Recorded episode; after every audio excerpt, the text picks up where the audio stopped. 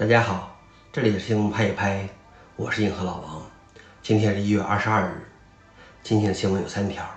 第一条，银河麒麟操作系统宣称其已达国内最高安全等级。第二条，AWS 宣布创建 Elasticsearch 和 Kibana 分支。第三条，Linux 现已完全可以在 Mac mini M1 上使用。下面是第一条新闻，银河麒麟操作系统。宣称其已达国内最高安全等级。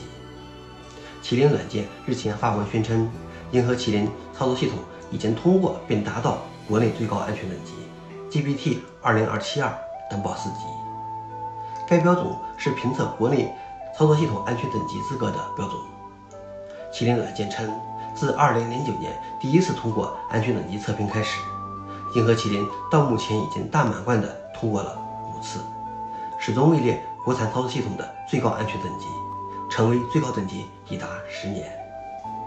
硬核老王点评：其他的 Linux 发行版，你们还好吗？第二条新闻是 AWS 宣布创建 Elasticsearch 和 Kibana 分支。据 s l o d i t 报道，继上周 Elasticsearch 和 Kibana 宣布更改许可证，旨在禁止 AWS 等云服务商使用它的软件作为一种服务提供给客户之后。AWS 宣布，它将创建和维护 Elasticsearch 和 Kibana 的一个真正开源的分支，继续使用 Apache 2.0许可证，并且它在 Elasticsearch 上的所有改进都会提交到上游。硬核老王点评：Elasticsearch 和 MongoDB 为什么改许可证？你难道心里没数吗？早知今日，何必当初？最后一条新闻是，Linux 现已完全可以在 Mac mini M1 上使用。